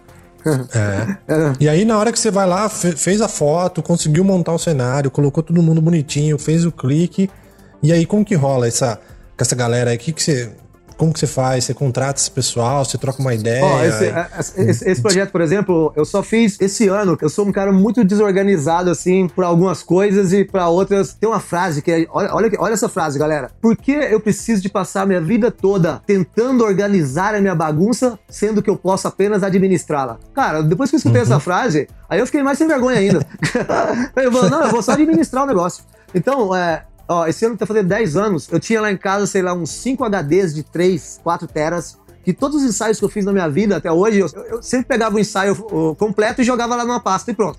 Sabe? E, tipo, só, Gente, eu tenho tanta foto, mas tantas fotos que eu não postei ainda, que é inacreditável. Aí esse ano de 2020 eu falei, cara, você vai criar vergonha na cara e vai pegar todos os seus HDs e vai jogar um por um, um ensaio por um lá no Lightroom, vai selecionar as fotos que tu gosta e vai descartar o resto das fotos. E eu fiz isso durante um mês, agora no começo do, do, do ano, e descobri que eu tenho, se eu, se eu quiser ficar dois anos só de barriga para cima postando foto nova, cara, tipo, sabe? de tanta coisa. Caramba. Porque, tipo assim, cada ensaio eu produzo entre 300 e 500 fotos e eu posto no máximo 10 de um ensaio lá no meu Insta, sabe? Então eu tenho muito. Nossa, é, gostoso revisitar a foto é, antiga, cara, depois de um é tempo fantástico. que a cabeça vai mudando, é né, fantástico. cara? Puta, é muito massa. Porque se sua percepção aumentou, né, do, do mundo, se sua percepção é, ela fluiu, tu vai lá no seu HD que é velho, vai pegar e tu, uma coisa que naquela quando você não tinha conhecimento para achar aquilo lindo, é, sei lá, cinco anos atrás, Agora a tua percepção tá mais evoluída e tu vai. Eu adoro pegar meus HDs, sei lá, de oito anos atrás, e pegar, olhar meu trabalho e falar, cara, olha aqui, se você fazer uma nova edição, eu quero criar um novo um quadro lá no meu Instagram que é reeditando meus, meus, meus, meus velhos trabalhos, sabe? Pegar uma foto velha que eu reeditei lá sete anos atrás e fazer uma edição nova, porque hoje a minha percepção de edição tá muito mais fluida do que anos atrás, né?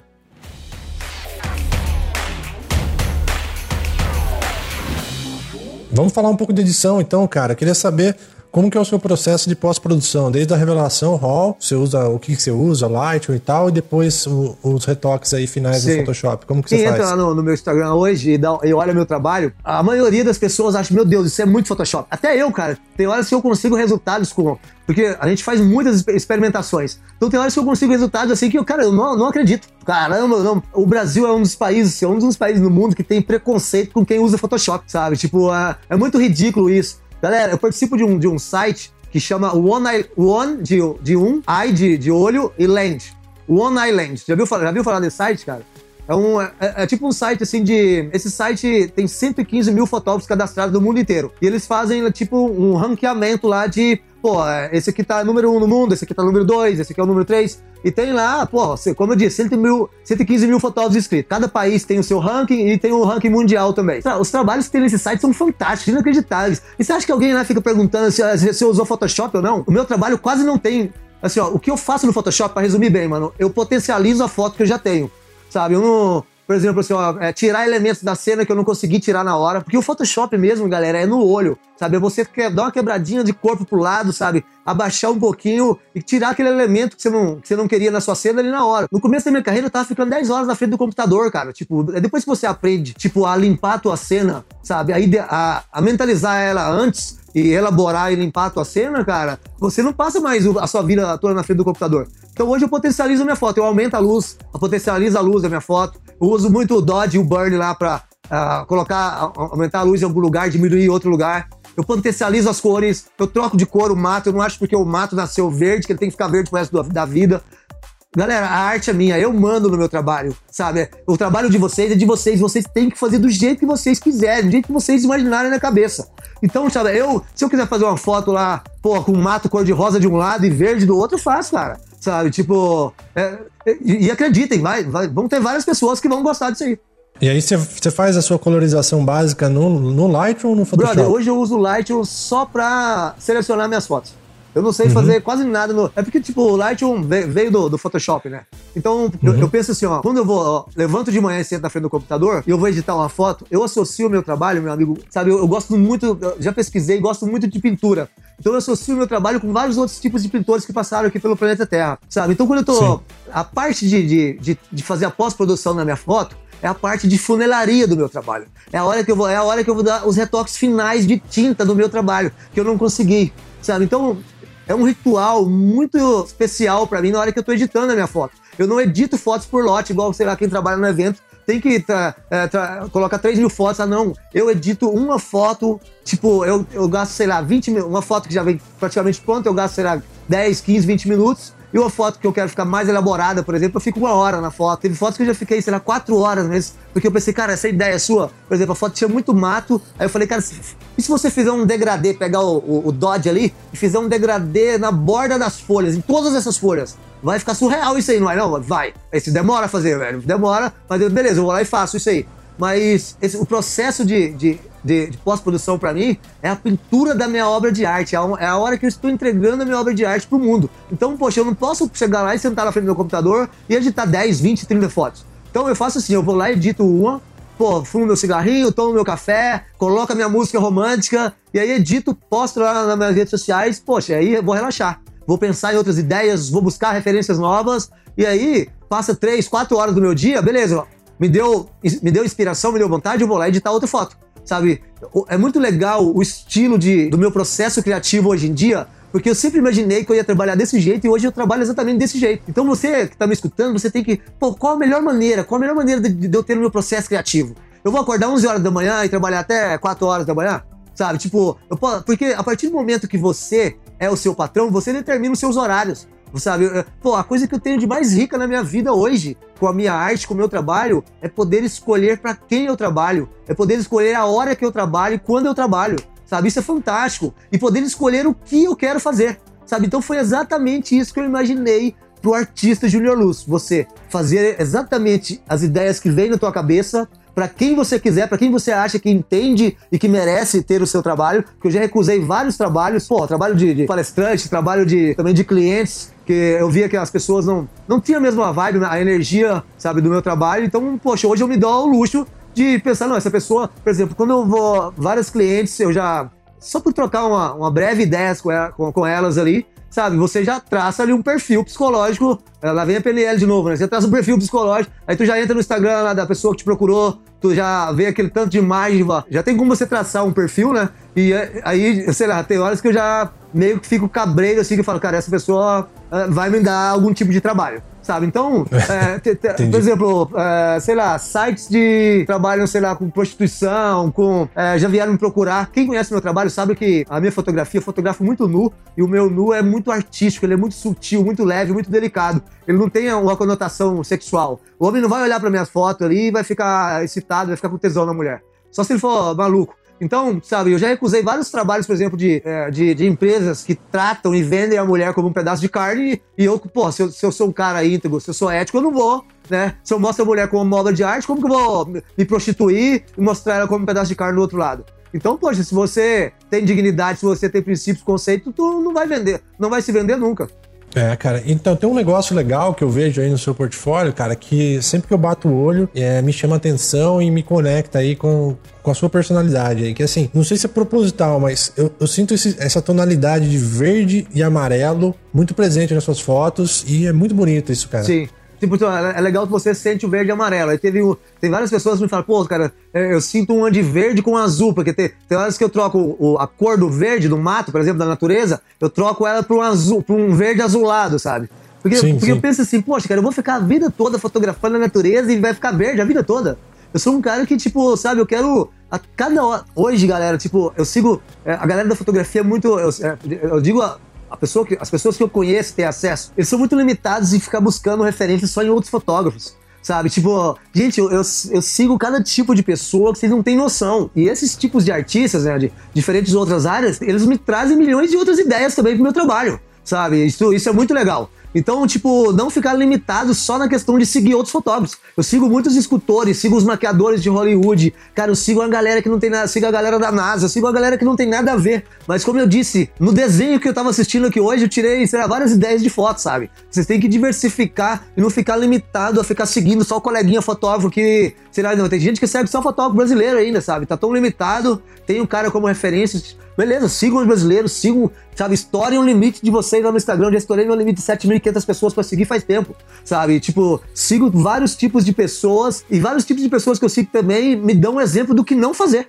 sabe? Isso é legal, cara. Você aprender com o erro dos outros sem ainda ter cometido o erro. Então, poxa, tipo, eu vejo vários tipos de coisas ali na, na internet e falo, cara, pô, isso, isso você não vai fazer, sabe? Tipo, eu, eu ensino nos meus workshops, eu bato muito na tecla de de direção, composição. É, eu digo que os três pilares mais importantes da fotografia, na minha opinião, né, cara, é composição, iluminação e direção, velho. Se você tem esses três, cara, tu é um, tu é um mestre, sabe? Se você, tem, se você tem os três muito bem elaborados, muito bem feitos. Então hoje eu vejo muito fotógrafo aí que tem uma direção boa, né, uma, uma expressão corporal boa, a luz boa, mas tem zero de composição. O que eu mais vejo na internet hoje, cara, tipo, ia, tipo assim, ó, ou o cara, o cara, eu nunca vi, sei lá, o cara que tem uma composição, tem uma luz, mas tem, não tem uma direção. É que a galera começa, pô, isso eu digo do meu processo da fotografia, a galera começa muito, fica muito bitolada em querer, né, melhorar a sua luz e esquece do seu background, esquece do fundo da fotografia, né? Então, verdade, então eu verdade. digo que para você ser um excelente fotógrafo, você tem que ter o seu triângulo muito bem balanceado.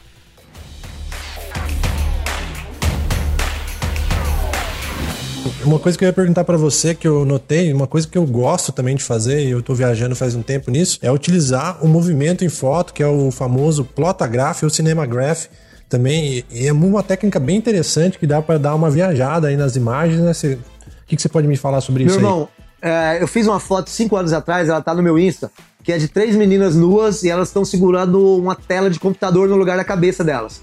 E, tipo, quando eu fiz essa foto cinco anos atrás, eu paguei. Quando eu quero criar uma imagem que eu não consigo fazer no Photoshop, aí eu pago, por exemplo, assim, eu não consigo. Se eu quisesse, hoje eu seria um mestre do Photoshop. Só que, só que eu vejo quando as pessoas investem muito tempo no, no, no programa de edição, você acaba se tornando um fotógrafo preguiçoso, cara. E eu não quero, eu não quero ser um fotógrafo preguiçoso. Eu não quero ter que fazer o meu trabalho digitalmente no computador. Eu quero fazer o máximo possível real e depois dar os retoques finais no computador sabe? Sim. Então, eu vejo é, essa imagem, por exemplo, eu coloquei, eu não sei trocar um fundo de uma foto, eu não sei colocar elementos no meio da foto. E quando eu quero criar alguma imagem assim, eu pago para um cara que é especialista no Photoshop fazer. E aí, cinco anos atrás eu fiz no lugar da tela do computador, eu coloquei, sabe aquelas imagens que você vê na internet que seu cérebro faz com que elas fiquem mexendo? É, uhum. Aquelas é, aquelas, aquelas, esferas assim que dá uma confusão mental. Então eu coloquei essas imagens lá no. Pedi pro cara colocar no Photoshop e sempre fiquei imaginando, cara, será que um dia vai chegar uma tecnologia que eu vou poder ver essa imagem na internet e a imagem da tela onde eu coloquei, que, supostamente era para ela ficar mexendo, vai, né, vai, vai, a gente vai ter essa tecnologia, aí, pô, me chega o Plotaverse, né, o Plotagraph, que me dá a habilidade de movimentar uma coisa que sempre foi estática. Bem, Muito cara, quando eu, quando eu, descobri esse aplicativo, meu filho, eu fiquei duas madrugadas inteiras acordado dando movimento, todas as fotos que eu achava que merecia o movimento. meu, cara, muito louco. Porque que, isso, isso é uma revolução, cara, sabe? Isso é uma inovação. É uma coisa. É, é, é, você poder pegar algo que é estático, que até né, os anos 2000 foi estático, e dar movimento a isso. Aí tem uns, né, uns, uns, uns bobão que. Eu, eu, na minha opinião, eu chamo de bobão, né, cara? Cada um Assim, eu vejo muito fotógrafo, cara, aí, assim, ó, com um preconceito e escrevendo é, merdinha na internet, falando assim, ai, não, os cara, o cara fica usando aplicativo na foto dele, é, o cara fica usando tal de efeito. Brother, tu tá, tu tá engessado, tu tá mumificado. Se você não sair dessa, tu vai ficar. Já tá no museu, tu vai ficar mais ultrapassado do que nunca. A, a, a edição hoje da fotografia tá, tá no celular, tá na palma da mão. Acho que daqui no máximo mais dois anos, cara, quase ninguém vai editar mais foto no desktop. Hoje nós temos aplicativos incríveis eu comprei um aplicativo que é só para melhorar a iluminação nas fotos. Cara, tem mais de 300 tipos de flare inacreditáveis que tu põe e tu faz. E, cara, esses aplicativos, tu faz isso em questão de 5 segundos, uma coisa que demoraria talvez 10 minutos, 20 para fazer no Photoshop, tu faz em, sei lá, em 20, 30 segundos, vai lá, se você pagar o aplicativo, tu exporta em alta pro teu e-mail e tem qualidade para imprimir a foto. Cara, isso é o futuro, é você poder resolver tudo. Hoje tem celulares aí com, com sei lá, Samsung tem um 100 megapixels, então é, daqui uns dias não vai ter mais desktop, não vai ter mais DLSE, cara. É só o celular na mão uhum. e você vai resolver tudo ali já. Verdade, cara. Vou, vou explicar pra galera, quem não conhece, tá viajando, fala que porra é essa de, que de porra é essa? aí? Vou explicar certinho para vocês, cara. Vocês entrarem no Instagram aí do Junior Luz, é JR Luz Fotografia ou no site dele, no Instagram você vai ver bastante disso aí. O que, que acontece, galera? Você tem uma foto estática, certo? A foto, a partir do aplicativo, você consegue mover os pixels de forma em loop, ou seja, faz um movimento ali, arrasta os pixels, né? Tem todas as ferramentas no aplicativo. E aí aquele movimento, ele fica em loop, ou seja, ele fica infinito. Isso, essa que é a graça. É como se fosse um GIF, o um antigo GIF, voltando agora. Então você consegue mexer as águas, principalmente nuvens, águas, tecidos, e fica muito legal. Então você pode encontrar diversos aplicativos que fazem isso. Tem o Plotagraph, que é um dos mais famosos e um pouco caro, né? Tem uns mais baratos. Eu sou, eu sou embaixador do, do, do Plotagraph aqui no Brasil.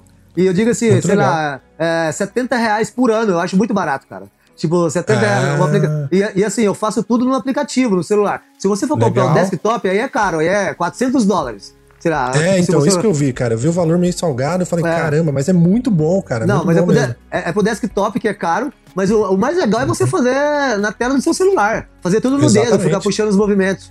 E aí, galera, é o seguinte: tem um outro nome que chama Cinemagraph, que é, o, é quase a mesma coisa, só que nele você usa pedaços de vídeo que já existem para fazer esse loop dentro do, do aplicativo. Então, Plotagraph, Cinemagraph são duas técnicas diferentes, mas basicamente a mesma coisa. Você vai ter oh. um GIF moderno no, na sua tela lá, movimentando a sua, a sua foto que era estática e fica animal. O, o Cinemagraph, ele deixa você fazer o, o seguinte: você pode gravar qualquer vídeo, qualquer vídeo do seu celular ou de qualquer, qualquer outro dispositivo, e aí lá tem, por exemplo, tem uma máscara.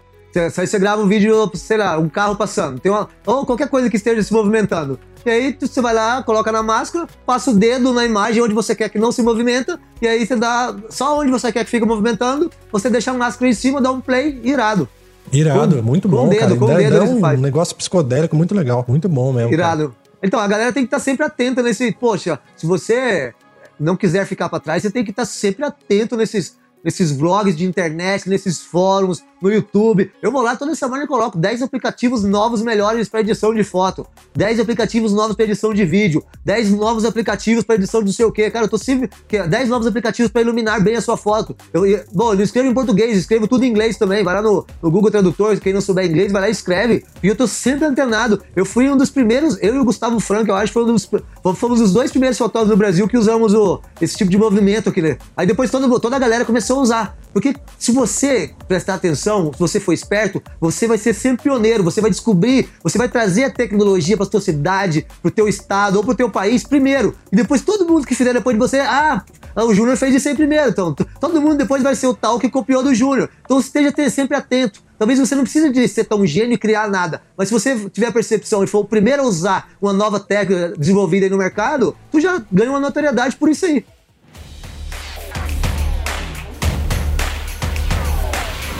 Então é o seguinte, galera. Queria fazer um bate-bola aqui com o Júnior, que eu. Vai lá. Você vai falando aí.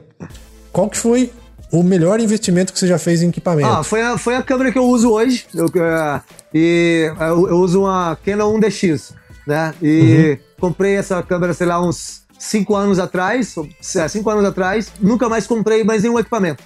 Porque, é, bem, bem breve, quero falar para vocês, galera, não uhum. é. Eu faço analogia nas minhas palestras do meu workshop e você vai concordar comigo. E vocês estão do outro lado vão concordar comigo.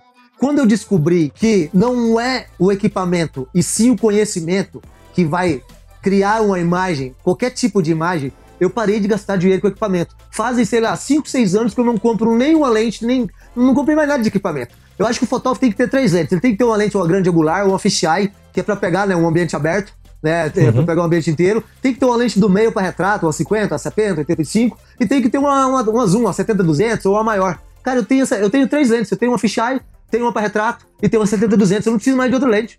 E eu tenho Massa. uma máquina, eu tenho uma máquina que ela me sustenta, vai me sustentar para mais cinco anos o tamanho do arquivo dela. Então, a partir disso aí, cara, eu tenho que investir só em conhecimento. Eu posso entregar a minha máquina, que é a melhor máquina do mercado hoje da Canon, na mão de qualquer um, e a fotografia de vocês não vai mudar. O que vai mudar, sabe o que vai mudar? O que vocês estão enxergando vai mudar. Vai, o que você enxerga naquele momento vai ficar mais nítido, vai ficar, sei lá, com sharpness mais colorido, mais não sei o quê. Mas é, eu faço analogia assim, ó. Se você tem um trabalho que é uma bosta, se você comprar e não investir em conhecimento e comprar um equipamento top, a bosta que você faz vai ficar muito mais nítida, muito mais colorida, muito mais sharp, muito mais brilhosa. Mas é bosta do mesmo jeito. É, concordo totalmente. Agora, assim, qual que foi o melhor investimento que você fez abaixo de 200 reais? Coisa barata, assim, que falou, putz, esse negócio Pô, é bom. deixa eu lembrar. Cara, eu, eu, ultimamente, meus aplicativos que eu venho comprando. é isso, é. Eu pago em torno aí de 60 até 100 reais aí no aplicativo mais caro que eu já paguei. Foi 100 reais a anuidade dele. E, tipo, cara, isso me traz. É, quem tá me seguindo lá no Instagram agora tá vendo que eu tô postando muitas fotos com espelhamentos, elas espelhadas. Cara, isso. Eu, eu, eu tô de saco cheio, brother, de criar, sabe? A fotografia. Eu, fui, eu tive. Pra quem não sabe aí, eu tive. Eu fiz uma exposição, tive a oportunidade de levar meu trabalho para ser exposto no Museu do Louvre, lá na França, no final do ano passado. E, tipo, eu tive na França e alguns anos atrás, já também uns dois anos atrás, três anos, eu tô vendo que, sabe, a, a fotografia comum, ela já, ela já não me agrada mais, ela já não me deixa feliz. Eu tenho que. Eu, eu sigo tanto tipo diferente de artistas que eu tenho que expressar a minha arte sabe, de maneiras diferentes, com aplicações diferentes. sabe? Então hoje eu tô, hoje eu tô pirando lá no meu Instagram, quem tá me seguindo, eu, eu, eu faço espelhamentos, é, eu, eu, tenho um aplicativo que chama PixArt, e lá tem uma função nele que é, chama adesivo. Então, poxa, esses dias eu, eu pensei, cara, por que você não pegou as imagens suas? Aí, esse adesivo é assim, tu clica lá e escreve lá girafa. Aí vai te aparecer vários desenhos de girafa, tu clica na girafa, uhum. mano, tu consegue colocar a girafa na tua foto em questão de 5, 10 segundos. E tipo, e aí eu comecei a criar, cara, tipo, poxa, como eu, eu consumo muito ficção científica, eu já fiz várias fotos de meninas saltando, saltando no meio da fumaça. Aí eu coloquei lá disco voador, cara, eu, Aí coloquei lá fumacinha, coloquei a fumaça saindo do disco voador, coloquei a aliens. Cara, eu comecei a imaginar vários universos porque, tipo, é, é, os filmes que eu assisto, é, é, isso que eu consumo. Então eu comecei a imaginar e colocar isso lá no aplicativo e fica muito perfeito, cara. Fica animal. Mas, então, tipo, eu, eu, tô de, é, eu tô cansado de, sabe, de hoje um, fazer um retrato bonito para mim, isso não me agrada em nada, sabe? Isso não, eu, eu tô 10 anos estudando. Um, um, retrato bonito, isso é fácil, eu faço em 3 segundos, sabe? Sabe, eu quero criar algo, sabe, de diferente, de maneiras diferentes para que as pessoas possam também ver o meu trabalho de maneiras diferentes, não sim uma simples foto. Então, tudo que puder, que eu puder agregar no meu trabalho de diferente, vocês podem ter certeza que vocês vão ver daqui para frente. Fala aí pra gente um filme ou documentário favorito. Filme, Valerian, a cidade dos mil planetas. Poxa, meu Deus. Cara, imagina que é uma, é uma cidade que tem no universo que essa cidade, todas, todos os seres né, de, porque, é, é, pra mim, a pessoa mais ignorante do mundo é achar que existe né, vida só aqui no planeta Terra e que nós somos especiais, uhum. né? Então, tipo, todos os seres do, de todos os seres inteligentes que existem no universo construíram uma cidade que chama Valerian. E essa, essa cidade ela é gigantesca, ela está flutuando no universo. E eles estão lá em prol da evolução, de construir novas tecnologias, sabe? Para evoluir todos os outros planetas. Então, cara, tipo, esse filme é fantástico pela diversidade de seres que os designers conseguiram criar ali, que eu penso, cara, como, olha, imagina a cabeça do designer que criou todos aqueles seres, tipo, são mais de 100 seres de 100 planetas diferentes, né? É, de mil planetas, né? Então imagina o quanto o cara teve, teve que ser criativo para desenvolver todo um ser que não existe, que ninguém, ninguém, nunca pensou, aí vai lá desenvolver outro, desenvolver outro. Cara, esse filme é muito legal. E documentários, poxa, tem um na internet que eu vi, na, Netflix que eu vi esses dias. Ô, oh, mano. Uh, como chama? Abstract, na Netflix. Ah, esse é Meu é foda. Deus esse do é céu. A última temporada agora. Véi, vocês vão, depois que eu assisti demais. aquele última temporada. Mano, você, você viu a outra temporada? Você viu aquela mulher lá que faz. Ela cria, ela, ela, ela estuda lá no, no MIT nos Estados Unidos e ela cria a arte dela com organismos vivos que vai construindo a arte. Mano, aí, aí eu vejo um negócio daquele lá, mano e me arrepia até o cabelo da bunda, e aí, tipo, cê, tipo aí você olha pra, aí você olha pro seu trabalho, um, simples retrato, tu pensa assim, aí tu, tu, quer se chamar de artista ainda? Beleza, você pode chamar, né? Mas, cara, olha o nível que a parada tá. Sabe, uma, uma mulher que é uma gênio, tipo, era uma, é o Einstein agora da nova geração, aquela mulher, e ela, ela consegue criar obras de arte, esculturas vivas, uh, com, com vários né, bichos do, do, da, que tem na nossa fauna. Isso é inacreditável, cara. Muito louco, é bom mesmo, cara. Recomendo para todo mundo Recomendo. assistir as duas temporadas. Assistam são mesmo. sensacionais. Assistam Muito mesmo. bom, cara. Última pergunta aí, cara. O que você diria pro Júnior Luz aí de 10 anos atrás? De 10 anos atrás, eu, eu é. diria pra ele assim: porra, cara, eu não sabia que você. Eu não sabia que seria. Assim, ó, porque eu me imagino 10 anos atrás, cara, foi onde eu comprei ali né, a minha, a minha primeira câmera, né? E, tipo, quando eu comprei lá a minha primeira câmera, eu não, eu não, imaginei que eu ia me tornar a pessoa que eu sou hoje e alcançar tudo aquilo que eu alcancei hoje. É, um dos meus objetivos na vida era expor meu trabalho em, pô, num lugar muito foda, sabe? Num lugar bem, bem legal. Então, o que, que eu fiz? Eu peguei e, como objetivo, eu tinha como, por exemplo, qual o museu mais foda do mundo, hum, mais impactante, tem os melhores artistas que já passaram na Terra? O Louvre, na França. Então, poxa, isso foi muito engraçado. Eu vou contar rapidinho como eu recebi o um convite para explorar. Eu tava no Nordeste uhum. dando uma palestra, e aí, tipo, tava com um amigo meu, palestrante, chama Américo Esperantiro. Você conhece ele, o Esperantiro? O Amé faz foto de casamento. Sei, sei, eu, eu, acompanho ele, o cara é muito bom. É, ele também tem canal no YouTube, pô, faz altas fotos iradas também. E aí, tipo, eu tava jantando ali depois da palestra com o Américo, e o Américo falou assim, ó, Ô, Júnior, pô, tu tem que expor seu trabalho no Louvre, cara, nos museus foda e tudo. Eu falei, pô, é meu sonho, né, meu irmão? E aí ele falou assim: pô, eu conheço um cara aqui do Brasil que já expõe lá no Louvre. Quem sabe uma hora dessa aí eu mando um recado para ele, para fazer o canal para vocês. Falei, meu irmão, tu vai mandar agora. Quem sabe uma hora dessa aí, você é louco? Eu tipo, pega o celular aí e já manda agora, mano. Vamos fazer um negócio acontecer. E já fiquei, ele falou assim, porra, então beleza, vamos fazer isso acontecer. Aí eu digo aonde você tem que estar tá preparado, cara. Hoje eu já mandei o meu trabalho, eu vou ali, eu pego uma. Eu tenho muito seguidor na internet, porque eu já fiz. Eu já fotografei vários meninos aí que tem 2, 3, 5 milhões de seguidores. E aí, pô, numa postagem que a mina faz lá, eu já ganhei 10, 15 mil seguidores em um dia. E aí, é cara, é e aí, o negócio é o seguinte: a mesma oportunidade que eu tenho de fotografar uma pessoa que tem milhares de seguidores e, e, também ganhar notoriedade com isso aí, é a mesma oportunidade do Louvre ou para qualquer outra oportunidade decisiva na tua vida. Quando aparecer uma, uma, oportunidade dessa, o seu trabalho tem que surpreender. O seu trabalho tem que estar tá pronto para você não precisar dizer nenhuma palavra. Então, na hora que o Américo mandou lá o meu trabalho pro, pro cara, um brasileiro, um baiano que já expôs três vezes lá no Louvre, ele mandou meu Instagram pro cara. Depois eu queria até mandar o áudio para você, eu, mano, se você viu o áudio que o cara mandou pro Américo, o cara ficou desacreditado. Já tá, o cara já falou, não, já pode ficar cegado, eu já vou ligar pra mulher lá do. Lá que a, a curadora do Louvre, vou ligar pra mulher lá e blá blá blá blá blá blá. E aí eu falei, já passa o contato desse cara que eu já quero falar com ele. O eu, Américo, já compartilhou o contato dele comigo, hoje eu já sou amigo do cara. Na hora eu falei, mano, vamos fazer a parada acontecer. Esse é o meu grande sonho. Porque o mais difícil, cara, de tudo é você ser, é você ser convidado pra expor lá, né, cara? Tipo, sim, então, sim. e tudo na vida é feito à base de contatos, né, cara? Se você não tem contato, você não é ninguém, né? Então, tipo, pô, uma oportunidade que eu tive aí, eu já tive a persistência de fazer o cara ligar. O meu trabalho, na hora, já impactou o cara. Na hora que ele mostrou pra curadora, a curadora também pirou. Aconteceu que, pô, eu tive a honra de, pô, fui é, condecorado e tudo. Agora tá vivo ainda, com 38 anos de idade, 10 anos de carreira. Eu, tipo, tive um quadro meu de 1,20m lá, a poucos metros da Mona Lisa, meu irmão. Isso é, não é pra qualquer um, né, velho? Muito foda, parabéns, cara. Muito Obrigado, bom. cara. Nossa senhora. Tô acompanhando, eu vi tal, os stories tal, na época que você estava lá, foi muito legal mesmo. Muito obrigado. Muito bom. Cara, então é isso, meu. É, foi muito bom esse papo, animal. Acho que a galera vai pirar aí, quem estiver escutando aí, dá um pulo lá na, no site do Júnior aí. Deixa seus contatos aí, Júnior. Galera, galera, eu vou deixar meus contatos. O meu site é jrluz.art. Olha pra você ver, até meu site não é .com.br, não é .com.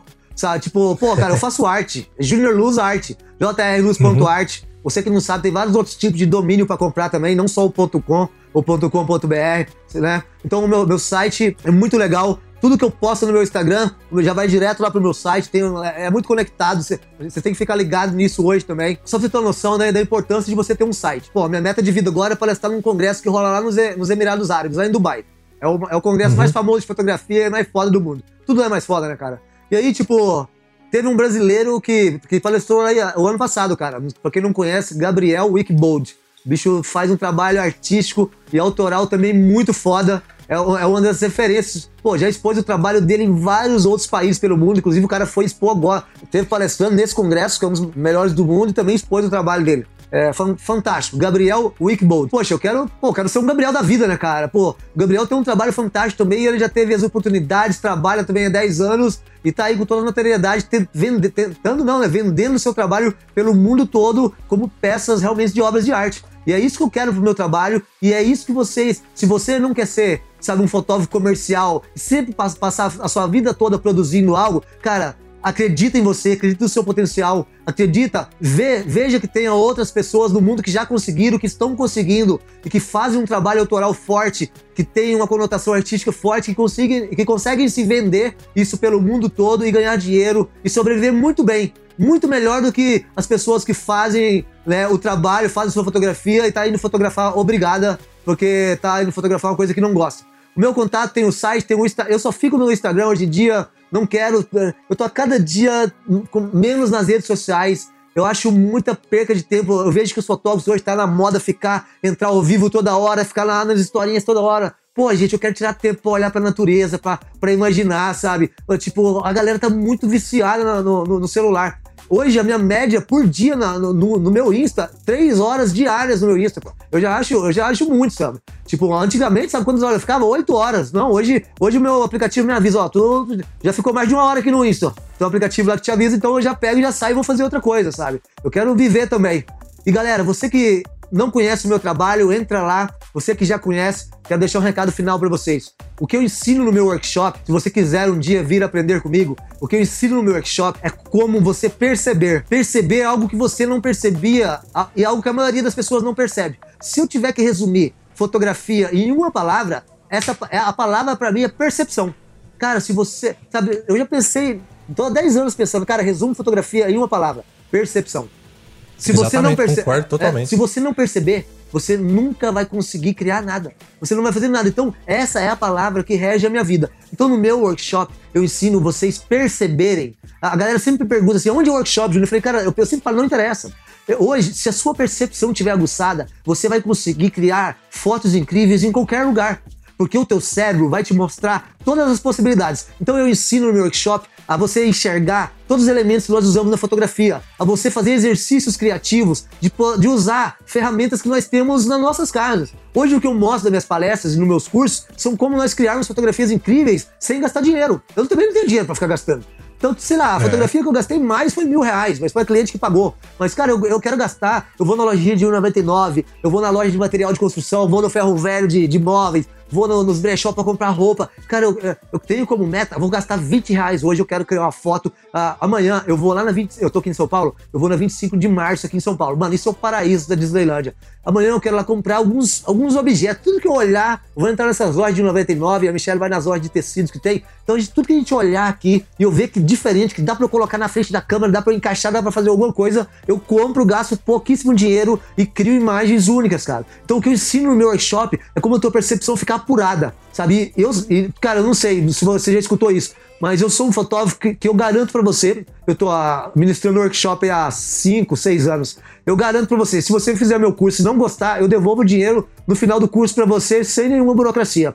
Eu não quero que um aluno passe por mim e volte para casa dele não aprendendo nada, que é o principal, e ou falando mal do meu curso. Então, meu irmão, você fez o curso comigo, no, no, final do curso você fala, Júnior, eu não gostei do curso, não aprendi, tá aqui seu dinheiro para você voltar.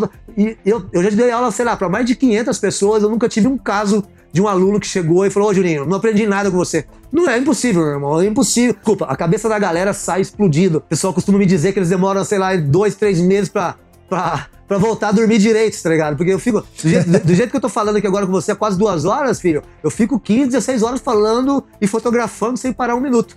Vai ter uma turma aqui Muito agora bom. na sexta-feira. Geralmente eu acabo o curso lá pelas 7 horas, aí a gente começa um happy hour ali. Aí eu começo a tomar uma cervejinha, aí vai embora, né, cara? Vai mais umas duas, três, quatro horas conversando. Então, muito obrigado, galera, que nos escutou, que, tá, que tá nos escutando aqui. Eu sou o Junior Lights e tô aqui. Muito obrigado, meu irmão, pelo convite. Eu sempre adoro participar desse tipo de entrevista que é pra galera que curte, que ainda vai, vai descobrir o meu trabalho, né? Poder entender um pouco mais. Se você quiser entender um artista, você tem que entender como funciona a mente dele. Não é só ficar olhando a foto dele, não. Cara, vai lá, do é, lado desse cara, conversa com ele, tenta virar melhor amigo dele, manda e-mail, manda direct. Eu, ó, eu fiz um, um ano passado, no começo do ano, eu fiz assim, ó.